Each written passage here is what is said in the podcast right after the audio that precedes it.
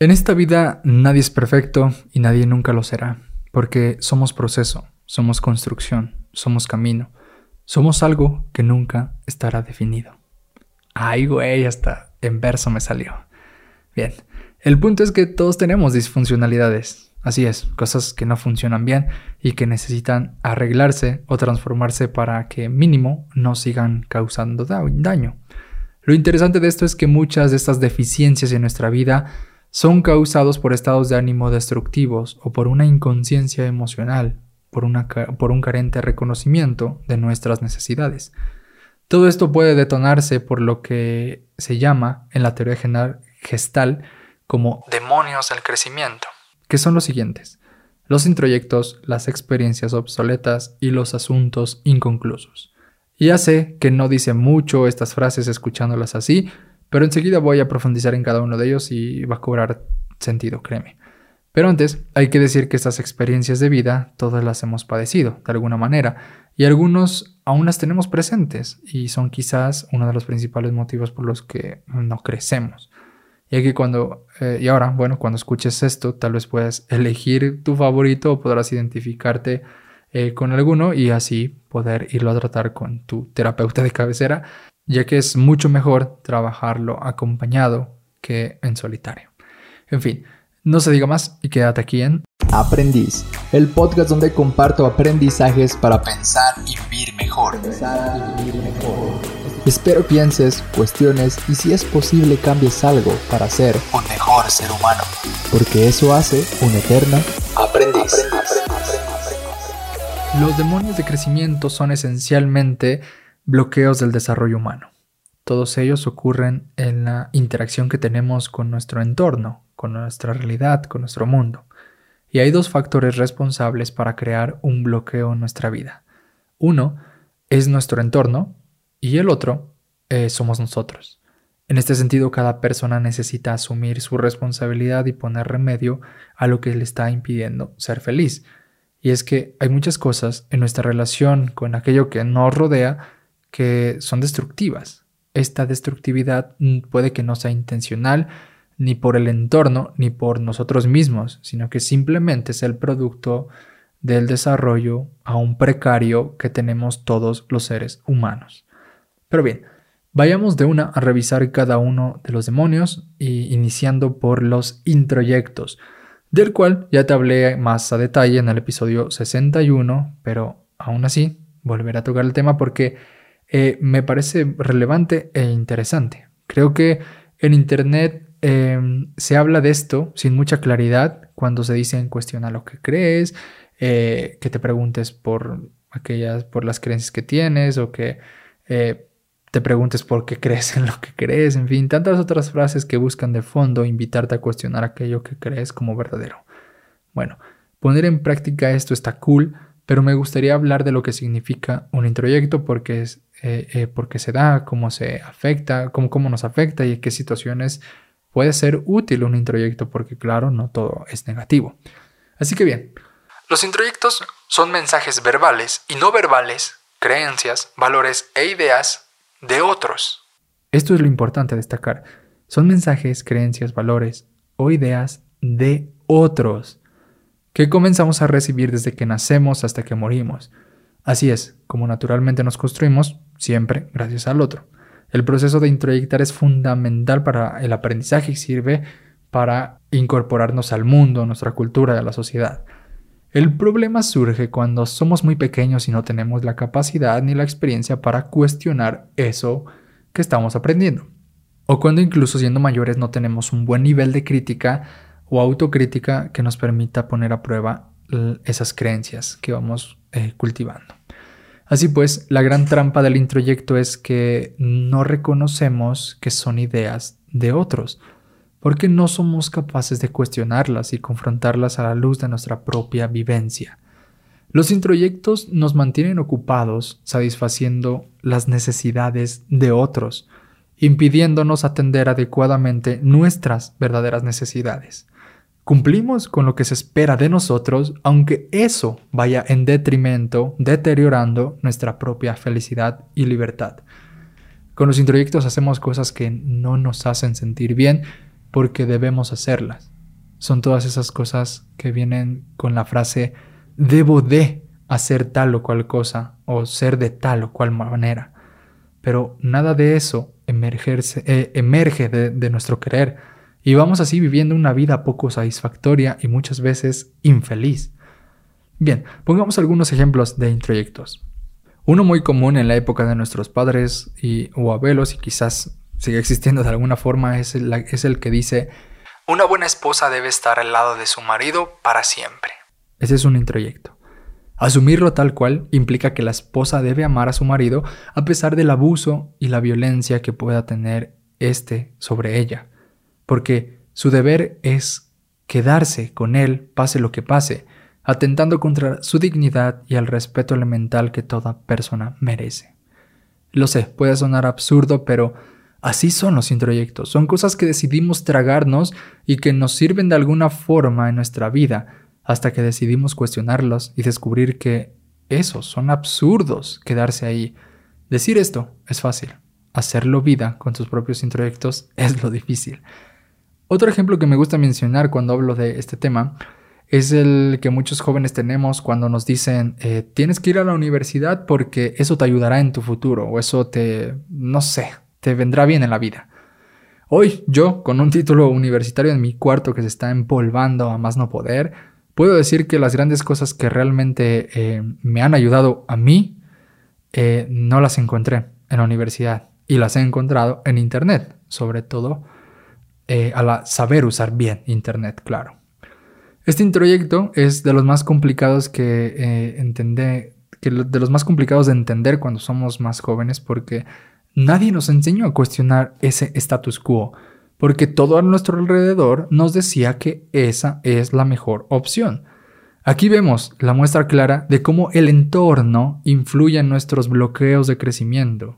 Hoy en día la mayoría que hemos tomado experiencias similares o que han tenido experiencias similares a la mía, eh, donde hemos abierto eh, o, nos hemos abierto paso en el mundo profesional desde otro, desde otro, desde otro lugar, aprendiendo con aprendizaje acelerado, siendo autodidactas, Difícilmente, a partir de esta experiencia, nosotros transmitiremos a las nuevas generaciones el introyecto que nos transmitieron a nosotros. Ahora, yo por lo menos estaría convencido de transmitirle eh, a mis hijos o a las próximas generaciones que estudiar la universidad no es lo mejor, o sea, no es la mejor opción. Depende del caso, pero eh, yo no diría lo que a mí me dijeron que es como lo que tienes que hacer para que tu futuro sea mejor. No, Quizás ese ya sea un introyecto para esa persona y porque eso se da. O sea, los introyectos se, se transmiten por los siglos de los siglos, ¿no? Y cada persona le toca cuestionarlos y adecuar eh, y adecuarlos de acuerdo a su realidad, ¿no? Por esta razón es muy importante para lograr un buen desarrollo humano ser personas capaces de analizar, criticar, reflexionar y cuestionar. Esto, por supuesto, nos hace eh, personas incómodas, porque no andamos ahí dogmatizando ni generalizando, sino que preguntamos por qué, cuándo sí, cuándo no. En fin, no somos moldeables, no somos fáciles, pero somos capaces de revisar nuestras ideas y cambiarlas, actualizarlas de acuerdo a nuestra realidad presente. Los grandes seres humanos que conocemos en la historia han sido así, han sido personas que no se quedan con las cosas que se supone son eh, correctas o son las mejores para lograr eh, los mejor, un buen camino de vida. Las personas que están en ambientes más creativos y artísticos tienden a cuestionar con más facilidad los introyectos y creo que los que se dedican un poco a, a ayudar a otras personas son un poco artistas porque quieren comprender la experiencia de aquellos que pretenden ayudar y han de ser entonces grandes cuestionadores y revitalizadores. Estas personas normalmente son los terapeutas, ¿no? En resumen, podríamos decir que los introyectos se, se caracterizan por ser generales y abstractos. Por ejemplo, hay que ser buen padre. Güey, ¿qué significa eso, no? O tengo que ser siempre honesto. ¿Qué es la honestidad, no? O, la religión verdadera es, esa persona es mala o es buena por, o sea, qué es bueno, qué es malo, ¿no? O sea, es muy abstracto, es muy general esto, ¿no? Otra característica es que buscan mantener el status quo o que, se, o que nada cambie y que las cosas eh, sigan igual. Si tú estás en un contexto, en una relación o en algún lugar en el que, en el que se busca intensamente que nada cambie, que las cosas sigan y permanezcan ahí, eh, mi mayor consejo es como trates de salir de ahí, cuestiona, confronta, porque eso te va a hacer crecer y no te va a bloquear tu desarrollo. Otra característica del eh, de los introyectos es que cubren necesidades de otros. Normalmente son expresiones de las limitaciones o creencias de otros. Es decir, el introyecto siempre va a saciar la necesidad del otro. El hecho de que, ay, sí, eh, ve a la universidad porque eso va, va a mejorar tu futuro. Eso pues sacia la necesidad de mis padres, de mis amigos, de mis tíos, de familiares, de lo que quien quiera que te haya dicho eso, de quien quiera de que lo hayas aprendido de la escuela, sacia su necesidad de ellos de de ¿cómo decirlo? O sea, ellos te lo dicen porque creen que te están dando un buen consejo y creen que están cumpliendo con su papel de ser buenos padres, buenos familiares, buenos maestros, buenos lo que sea. Entonces tú al ir a la universidad estás satisfaciendo su necesidad de, ok, de, ser buen padre familiar, bla, bla, bla, amigo, no sé. Y no estás satisfaciendo tu necesidad de decir, güey, mi necesidad es tal vez mandar a la chica a la escuela y seguir mi pasión de, no sé, pintar, eh, lo que sea, ¿no? Entonces, eso, los introyectos siempre terminan saciando las necesidades del otro. O sea, si tú estás tomando una decisión que genuinamente sientes que no estás satisfaciendo algo que hay en ti, pues no lo hagas. Sé que es mucho más complejo de lo que ahora le estoy diciendo, pero bueno, es una forma justo de, de salir de este bloqueo, porque es un demonio del crecimiento. Se va a convertir, si no en ese momento, tal vez a lo largo de tu vida, en un demonio de crecimiento de tu vida, te va a impedir crecer. Bueno, otra característica de los introyectos es que son rígidos, ¿no? O sea, se aferran, son, son férreos. O sea, cuando yo, bueno, yo, yo lo viví mucho en, en el mundo cristiano religioso, donde, pues eso, las cosas son así, o sea, creer en Dios y creer que Dios nació de una virgen por obra del Espíritu Santo, ya, güey, eso es rigidísimo, o sea, eso es incuestionable. O sea, tú eres una persona admirable en la medida que tratas de significar ese hecho, pero no en la medida en que lo cuestionas. Totalmente rígido, ¿no? Todo, cualquier dogma y muchas de las religiones, sobre todo, bueno, yo desde mi experiencia la cristiana, son muy rígidas y eso, pues, bloquea tu crecimiento, ¿no? Otra característica del introyecto es que no admiten revisión, pues son incuestionables al ser verdades. O sea, se plantean como verdades absolutas, ¿no? Otra característica es que son exigencias del entorno que se convierten en autoexigencias. Y volviendo al ejemplo de, de, la universidad, ¿no? Cuando tú estás en la preparatoria, donde sea, en nivel medio superior, pues todo el mundo, todo lo que te rodea, ves a tus compañeros eh, ya aplicando para exámenes y preguntándose qué van a estudiar y te están preguntando, o sea, todo el entorno está eh, como generándote este deseo, güey, yo no voy a hacer nada, o sea, yo me voy a registrar para hacer un examen en tal o cual carrera, ¿no? Y el entorno está influenciando, te está exigiendo que te metas a ese status quo y entonces esa exigencia del entorno se vuelve en una autoexigencia. Tú mismo te autoexiges, güey, yo tengo que ir a la universidad, ¿no? Porque todos en mi escuela, todos eh, a mi alrededor están yendo. No, las cosas no tienen que ser así. Última característica, bueno, del introyecto que quiero decir es que son prejuiciosos. Siempre eso, van a, van a enjuiciarte, ¿no? Ay, si tú cuestionas del hecho de que no quieras ir a la universidad, pues va a haber prejuicios de tu gente, ay, sí, eres un fracasado, no quieres salir adelante, no sé, cualquier mamada que te estén diciendo, porque estas personas que no comprenden que tú tal vez tú cuestionaste y que tal vez eso no se adecua a tus necesidades, solamente están, eso, siendo prejuiciosos sobre tu vida y no están queriendo comprender realmente tu, necesidad. En fin, bueno, ¿cómo cuestionar estas ideas? Generalmente es necesario hacer eh, cosas simples como las siguientes que ahora te voy a comentar. La primera es concretizar la idea o la creencia. Por ejemplo, la idea de que hay que ser buen padre, justo como te dije al principio, hay que preguntarse, ok, ¿qué es ser buen padre? O sea, ser concreto. Eh, ¿Quieres ir a la universidad? Ok, ¿qué significa ir a la universidad? O sea, ¿qué, qué hay en la universidad? O sea, otra cosa que puedes hacer es eh, preguntarte también, de dónde sale esta idea, ¿no? ¿Quién, quién me la enseñó? ¿Dónde, cuándo y cómo la aprendí? Y eh, estas preguntas son, son fundamentales. O sea, cualquier cosa que quieras cuestionar en tu vida, estas preguntas pueden salvarte y pueden genuinamente hacerte crecer o estar en un punto diferente de tu vida. Cuando tú te preguntas de dónde sale esta idea, o quién me la enseñó, dónde, cuándo y cómo la aprendí, ya estás cuestionando desde la raíz aquello que crees. Por ejemplo, eh, digo, ya, ya no quiero estar hablando como de la universidad o de, la religión, que ahorita son como los ejemplos más frescos, me gustaría buscar otro.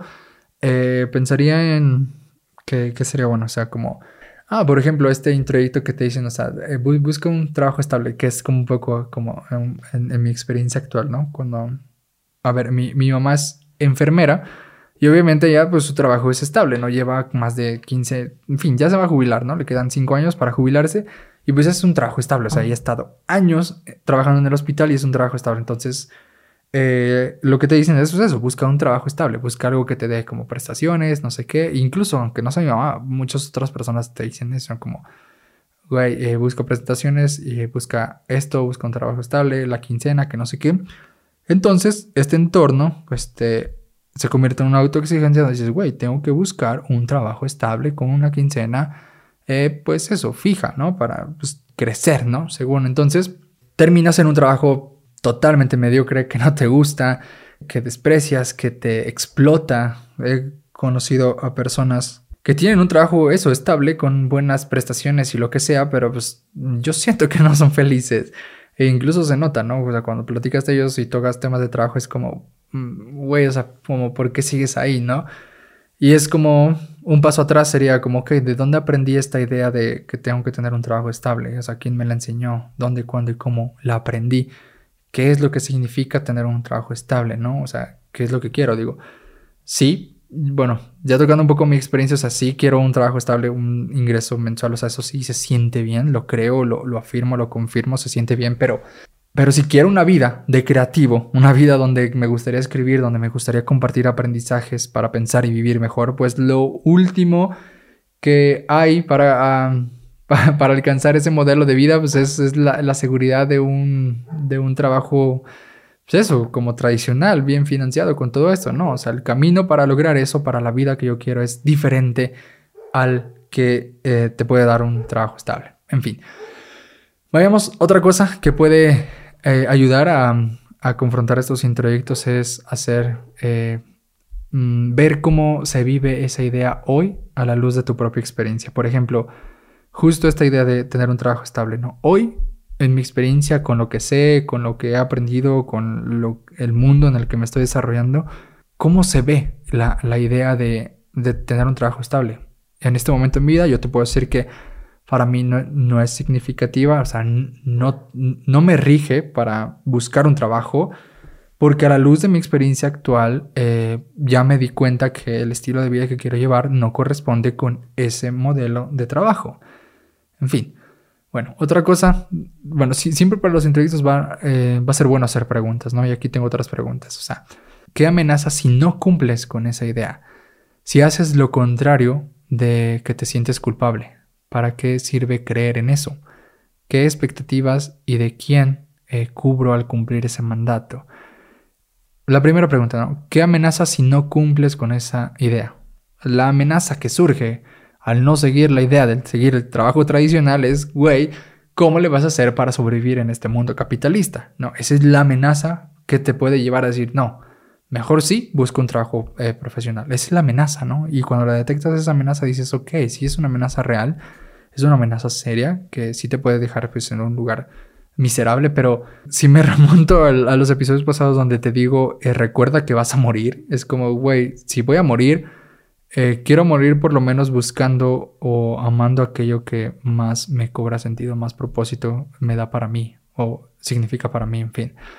Y y, esta, esta, otra pregunta, donde qué expectativas o de quién cubro, eh, la necesidad de este mandato, pues de mi entorno, ¿no? El entorno te dice que busques un trabajo estable, pues así es la necesidad del entorno y cuando sales con tus amigos o algunas fiestas, cuando tú dices que trabajas en tal o cual empresa y tienes, haces esto y esto, pues normalmente a nivel social pues eh, eres aceptado, ¿no?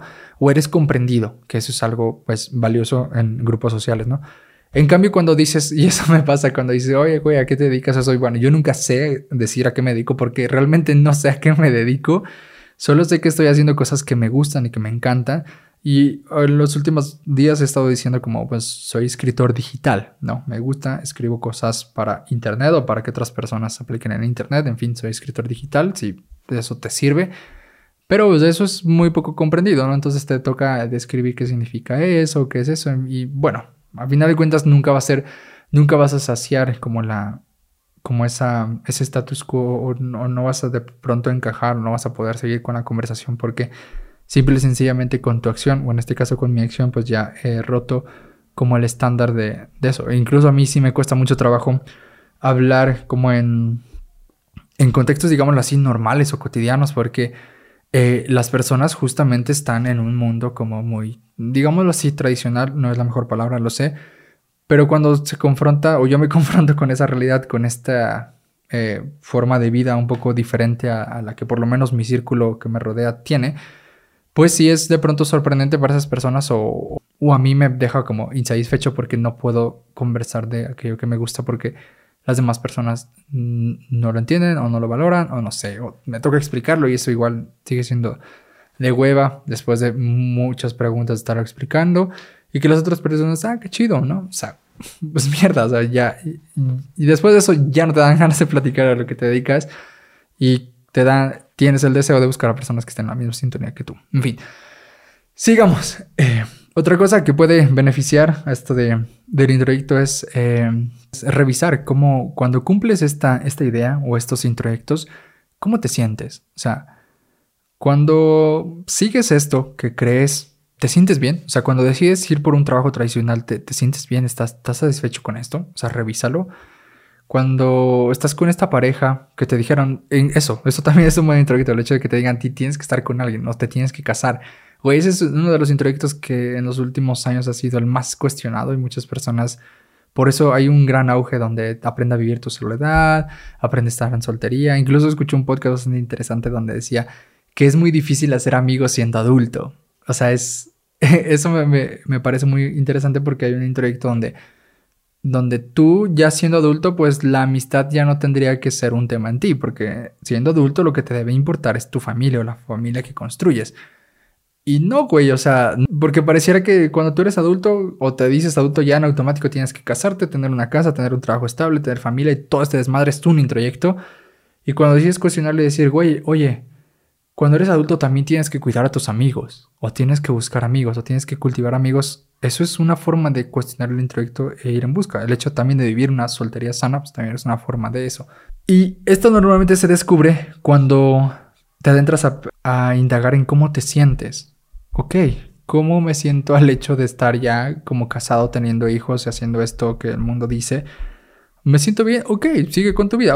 ¿Sabes qué? No me siento bien teniendo pareja Tal vez sea porque tener una pareja no sea para ti y no te has dado la oportunidad de pensar seriamente y de aceptar, valorar y comprender que tal vez eh, un modo de vida eh, soltero o un modo de vida diferente, libre, ni siquiera sé cómo llamarlo porque es nuevo, pero existe, que tú puedes vivir solo en este planeta y por solo me digo, o sea, sin una pareja, lleno de amigos, lleno de otras personas que te aman, y eso te hace sentir bien, te hace sentir pleno, pero no terminas de aceptarlo porque sigues en el introyecto de que a huevo tienes que tener una familia o todo, todo este desmadre.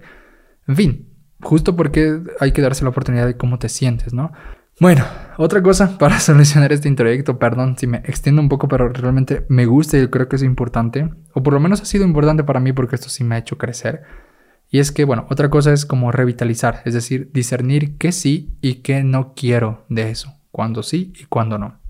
¿Qué significa esto? ¿Cuándo sí esto es válido? O sea, ¿cuándo sí es válido decir que, que, una que necesita una pareja? ¿no? Y vayamos eh, a pensar en una pareja más allá de, de, de, una pareja amorosa, ¿no? Pensemos en una pareja, un amigo, ¿no? Alguien cercano, ¿no? ¿Cuándo sí realmente es, es necesario, güey? Cuando estás en una depresión, definitivamente. ¿Cuándo no? Cuando solo es un capricho, ¿no? Bueno, otra forma de cuestionar los introyectos es eh, promover la toma de riesgos. Porque, como te lo dije, los introyectos son muy rígidos. Pensando en términos de religión, es cuando, güey, tú debes de creer que la Virgen, que Jesús nació de la Virgen y por obra del Espíritu Santo, ya se chingó, rígido. ¿Y qué sería entonces tomar un riesgo? Pues decir, pues, ¿qué tal si no creo que Jesús nació por la Virgen y por obra del Espíritu Santo? Ya, y sigo viviendo mi vida sin eso. Eso es un riesgo que en mi caso fue el que tomé, ¿no? Ya, y no pasa nada. Y vivir incluso sin creer en Dios eh, está cool. O sea, si eso para ti es valioso, está, está bien. Y eso es un tomar de un riesgo. Por lo menos eso fue tomar un riesgo. Tal vez tú tengas otro riesgo. ¿Qué pasa si tu riesgo sería decir voy a vivir mi vida sin una pareja y voy a ser responsable con, con mi afectividad, con mis amigos? No sé. Y eso es un riesgo para ti. ¿Qué te puede hacer romper con este bloqueo, con este introyecto? En fin. Otra cosa es promover el contacto con las propias necesidades. Algo que es fundamental en un introyecto es que tú terminas haciendo las necesidades de otro. Entonces, una forma de contrarrestarlo es saciando tus propias necesidades. Si tú sientes que no estás bien estando con una pareja hombre y tal vez sí con una pareja mujer, pues esa es tu necesidad que tienes que resolver y a la mierda el intelecto de que todas las parejas deben de ser heterosexuales. Ya existen y hay afortunadamente parejas eh, de diversidad y eso está genial. Incluso todas esas manifestaciones culturales que estás viendo allá afuera son formas de ir cuestionando introyectos culturales que, hemos, que nos hemos tragado a lo largo del tiempo. Y eso está increíble. Otra cosa ya es revisar los prejuicios y, por último, diferenciar eh, los quiero y los que debo, ¿no? Te dije que los introyectos siempre están bajo la frase es que debo de, debo de casarme, debo de ir a la universidad, debo de tener un trabajo estable, debo de creer en Dios, debo de... revisa todo eso y mejor pregúntate, ¿qué quieres? Quiero hacer esto, quiero lograr esto, quiero vivir así, quiero hacer esto. Entonces es aprender muy bien a diferenciar entre los quiero y los debo. Bueno, Sigamos con nuestro siguiente demonio, que se llama experiencias obsoletas, que se tratan de una conducta, una actitud o una postura existencial que nos fue útil en otra época, pero que se quedó como un patrón rígido de respuesta y que en el presente, en el aquí y ahora, nos limita para vivir plenamente. Las experiencias obsoletas eh, nos ayudaron en algún momento a satisfacer alguna necesidad, pero en el momento presente ya no lo hacen son, son vivencias, eso, obsoletas, que ya no tienen sentido, que ya se quedaron congeladas, fijas, rígidas y que ya no nos sirven nada y que por tanto necesitan ser revisadas o actualizadas. Eso, son experiencias obsoletas. Se convierten en un, ámbito, en un hábito que también tiene, tienden a ser una actitud y eso a veces es muy difícil de transformar. Por ejemplo, una persona pudo haber aprendido a decir sí a todo.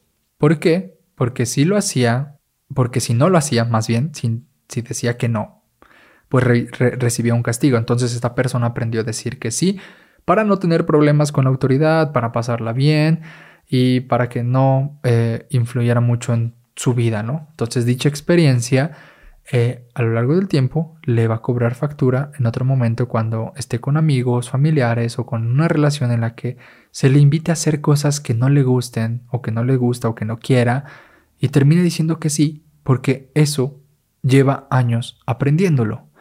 Y dicha experiencia en su presente ya es obsoleta porque no le sirve de nada crecer, más bien no le sirve de nada para su crecimiento estar diciendo que sí en todo momento ya que puede en este momento ya no someterse a ninguna autoridad porque ya tiene más libertad y es otra persona, ¿no? O también, bueno, pensemos en la persona que aprendió a estar sola para evitar burlas de los demás, para evitar conflictos de otra persona, ¿no? En ese momento esa persona decidió alejarse o distanciarse de otros para protegerse. Tal vez fue lo mejor que tenía porque no tenía otra una red de apoyo. Pero si esta experiencia la sigue manteniendo a lo largo de su vida sin actualizarla sin modificarla, puede que cuando esté en el trabajo se aísle de sus compañeros por miedo a un daño, puede que prefiera no salir con amigos, puede que no le guste convivir con personas porque de alguna forma aprendió que estar solo lo hacía sentirse protegido y que, se si se exponía corría el riesgo de ser lastimado. lastimado. Su experiencia de aislamiento lo está dejando eh, en un poco crecimiento social, le impide conocer a otras personas, deja de compartirse o compartir su vida y crecer en comunidad y entre otras personas. En este caso que acabo de comentar es algo que de cierta forma me ha pasado a mí y que llevo algunos, porque llevo algunos años aislándome de personas que he conocido a lo largo de mi vida por diversas razones y yo lo he justificado en mi mente eh, diciendo que pues, es favorable para mí. Pero en este fin de año justo lo he cuestionado y he empezado a confrontar esta experiencia obsoleta porque creo que si bien me sirvió en algún momento para ir hacia mí, eh, interiorizar, contactar conmigo mismo, también siento que esta experiencia ya me está siendo obsoleta porque me está impidiendo tener un buen desarrollo social. Así que debo de hacer ajustes y estoy ya empezando a salir con más personas, a compartirme más, a... En fin, incluso el podcast es una forma justo de compartirme y combatir un poco esta experiencia obsoleta. Porque eh, las experiencias obsoletas se consideran una de las cosas más difíciles a trabajar en terapia, ya que están arraigadas en nuestra forma de ser, pensar y hacer. Son hábitos. Estamos acostumbrados a ser así, aunque no necesariamente aparecen como las cosas más dramáticas en la vida, son a menudo altamente dañinas. Trabajar emocionalmente con este tipo de experiencias requiere de un esfuerzo eh, por estar consciente, por revisar que qué nos pasa, qué hábitos tenemos, qué, ideas surgen, qué actitudes podemos cambiar. Por ejemplo, hay, gente que dice yo siempre he sido violenta y no puedo ser de otra manera. Eso es mentira porque sí puede dejar de serlo, pero se requiere mucha fuerza y atención para vencer la espiral de violencia. Se requiere de conciencia y observación, de una conciencia que esté muy alerta para detectar esa acción automática, porque las experiencias obsoletas, al ser hábitos, parecen ser acciones automáticas que se repiten y se repiten y se repiten. Entonces, cuando nos damos cuenta, cuando hacemos el ejercicio de darse cuenta de lo que estamos repitiendo, eso nos puede ayudar a cambiarlo. Cuando te das cuenta, puedes cambiarlo, puedes aceptarlo primero, puedes comprenderlo y después tratar de descubrir qué fue lo que hizo que detonara esa acción repetitiva y de qué forma el entorno te ayudó a volver a hacer eso, ¿no? En resumen, la clave de todo este para vencer este demonio está en romper con la repetición de la experiencia, frenar en seco el modo automático que tenemos para responder a la vida y hay que apoyar esa actualización no solo tomando la conciencia de lo que vivimos, sino también construyendo una red de apoyo con el terapeuta, con amigos, con familiares. El punto es no enfrentarnos solo. Y te comento justo esto es lo que yo estoy haciendo a la hora de, estar como solo. De pronto ya llevo bastante tiempo como encerrado o de pronto sin contactar a ningún amigo y es como darme cuenta, oye, mm, eso, ¿por qué, llega el fin de semana y, ni siquiera sales o si ni siquiera hay alguien que te, que te pueda invitar a salir o tú invitar a alguien a salir? ¿Por qué, por qué pasa eso, no?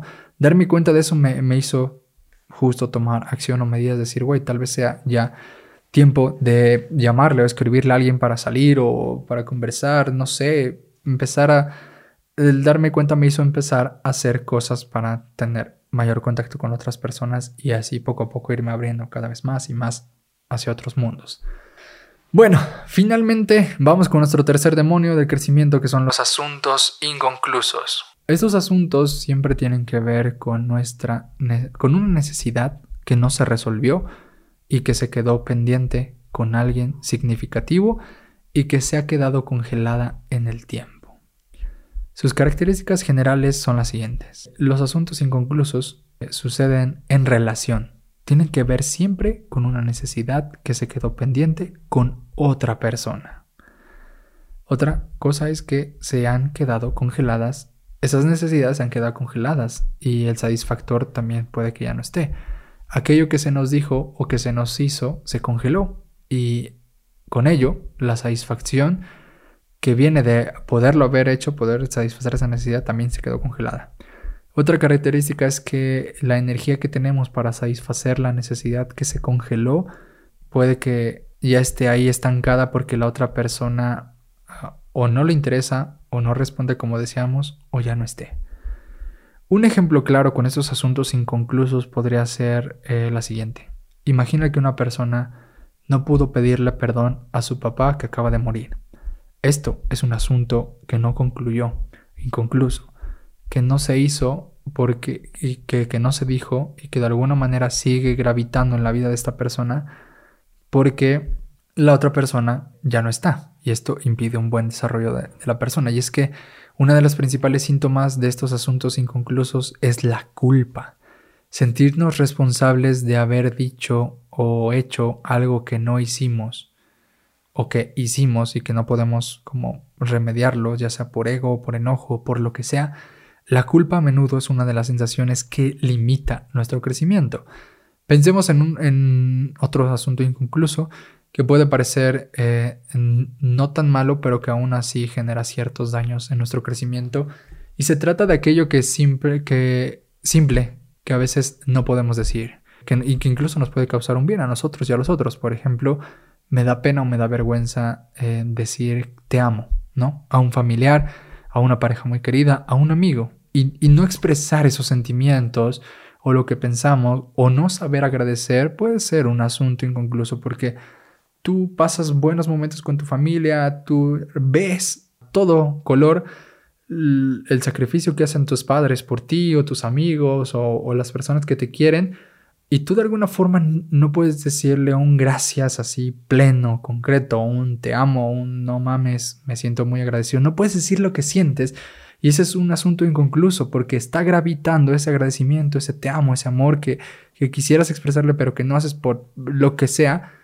Justo eso es lo que, lo que hay que revisar, ¿no? Todas esas experiencias a menudo se sienten en el cuerpo, sentimos ahí como una energía que espera salir pero que la contenemos porque es más fuerte la vergüenza o el miedo o alguna otra cosa, pero que muy eh, probablemente la persona que vive esto lo pueda lamentar y al día siguiente pues, se sienta culpa por no poderlo haber dicho y lo olvide, ¿no? Y tal vez cuando se muera o ya no esté esa persona, se haya vivido, ha ido a vivir muy lejos, pues siente la culpa de, oh, ¿por qué no le dije esto? Bueno, la clave para descifrar si, algo si hay algo inconcluso en tu vida podría ser preguntarse, ¿me arrepentiré mañana de no haber dicho o hecho esto? Moverse a decir o hacer siendo conscientes que no quieres arrepentirte de no haberlo hecho puede ser una gran herramienta para prevenir este bloqueo del desarrollo.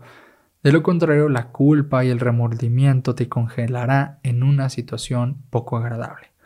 Pero bien, ¿qué hacer cuando las personas con las que tuvimos un asunto inconcluso han muerto o ya eh, no las podemos contactar? E incluso con las personas que tenemos cerca que no sabemos cómo acercarnos también. ¿Qué hacer? Bueno, hay una herramienta terapéutica que pueden trabajar contigo, sobre todo si ah, son terapeutas humanistas o gestales, eh, que se llama la, silla vacía, que básicamente consiste en que tú imagines a la otra persona, es que tú imagines que la otra persona está en la habitación y que le digas todo eso que no le has dicho de forma imaginativa. Escucharlo así nomás puede sonar inútil, puede sonar loco, puede sonar tonto, pero créeme que para saber los beneficios que tiene lo tienes que vivir para reconocer justo esa afectividad del ejercicio. Yo lo he hecho varias veces en mi vida y después de un mar de lágrimas y varias frases no dichas, gritarlas, me descubrí un poco más libre, más ligero, más satisfecho. Pero como te digo, todo esto eh, no puedes experimentarlo hasta que lo trabajas con un terapeuta.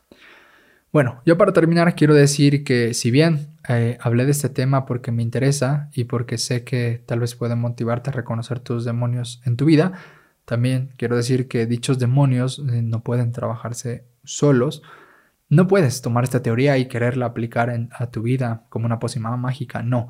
Te lo digo por experiencia propia. Yo he leído muchos artículos de formación terapéutica y me han ayudado, sí, a reconocer varios de estos temas a trabajar en mi vida. Pero no los he trabajado yo, porque por más que yo quiera leer esto y, ah, sí, mis demonios y mis demonios son estos y aquellos, no, no, no puedo trabajarlos todos.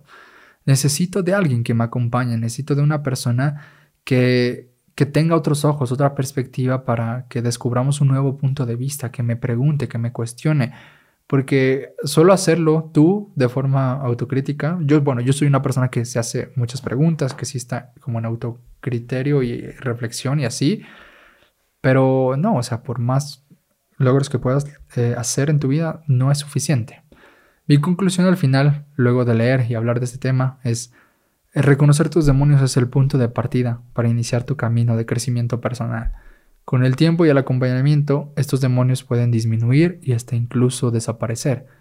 Todo depende de qué tan responsable quieres hacerte tú de tu propio crecimiento personal.